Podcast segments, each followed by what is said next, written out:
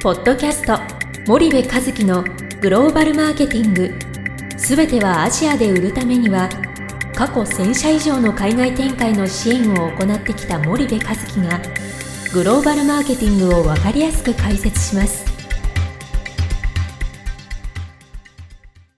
こんにちはナビゲーターの東忠夫です。こんにちは森部和樹です。じゃあ森部さんあのまあ今ちょっと少し遅いですけど話題になってたカルゴゴンさんの話なんですけど、はい。まあ、日本では皆さん報道を見られると思うんですけど、はい。森部さんなんか海外うんのニュースサイトとかいろいろ見られると思うんですが、はい。そこで何かええ。あの印象に残ったこととかがあればうん。教えていただきたいんですが、うん。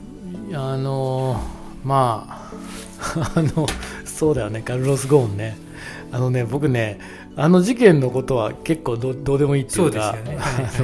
あれなんだけどそのねえっと、国際社会と日本っていうかそのグローバル市場と日本みたいなところ非常に気になっててね、はい。えっとねなんだったっけなカルロス・ゴーンさんがねとあるあのブラジルだったかの有力紙の取材でね、その自身の逃亡が成功した要因について答えてて、はい。まあ、その日本人はノロマだっていうことを言っててうん。ね、で、えっといや本当に言ったかどうか知りませんよ、はい。僕もそのメディアで読んだのでね。はい。でそのそのカルロス・ゴーンさんが言ったフレーズの中にね日本人はその準備と計画と理解にたくさんの時間をかける必要のある人たちだっていうことを言ったんですよ。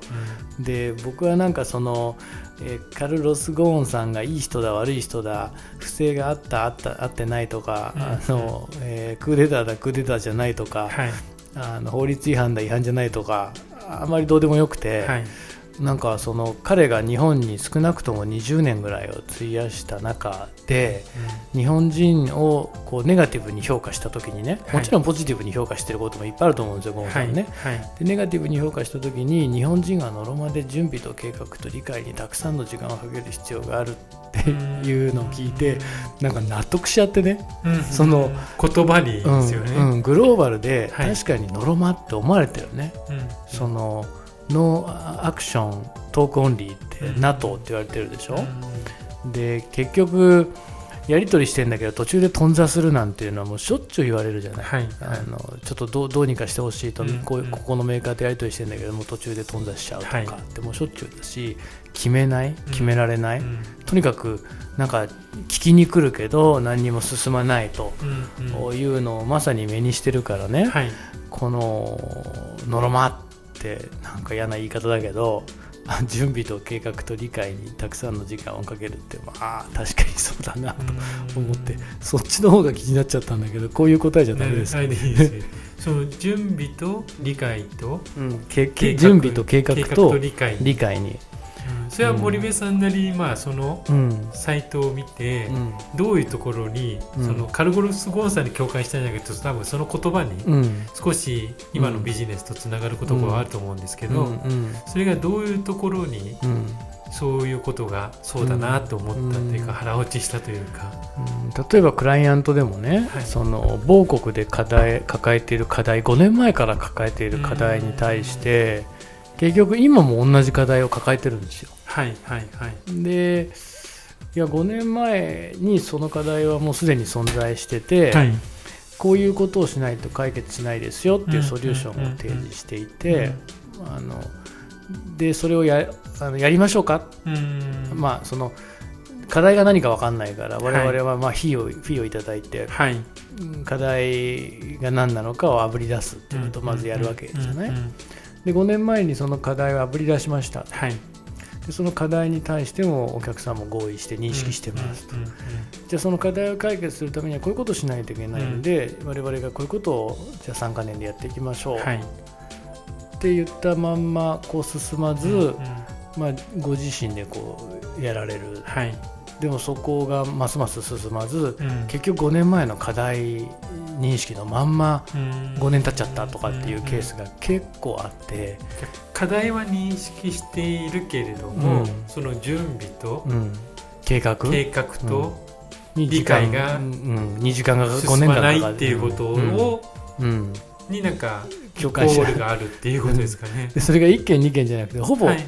ほぼ多くのほぼ8割ぐらいのねうん。あの僕がほぼっていう時は8割ぐらいなんだけど、8割の日本の企業ではそんな状態でうん。で5年経っちゃいましたねって言ったら「はい。い、やそうだよね森部さん」ってうん。あー言うんでね、うん。あの時にだから僕やらせてもらったらよかったじゃないですか、うん。だよね。ってうん。で今じゃあ6年目にその課題に着手みたいなケースが結構あってはいはい。なんか日本人のいいところでもあると思うんですよ、うん。そのしっかり準備をするっていうね。はい。用意周到って言葉もあるし、小さい頃から準備しなさいって準備っていうものをすごい重要視させられるじゃない、はい。あの日本人ってね、はい。で一方でそのしっかり計画をするんだと。うん。で計画ももちろん重要。プランもね、で,、えーっとで理解をするっていう、で理解もなんかね日本人の理解ってねこうしつっこいっていうか、うん。その海外の感覚から言わすと、はい。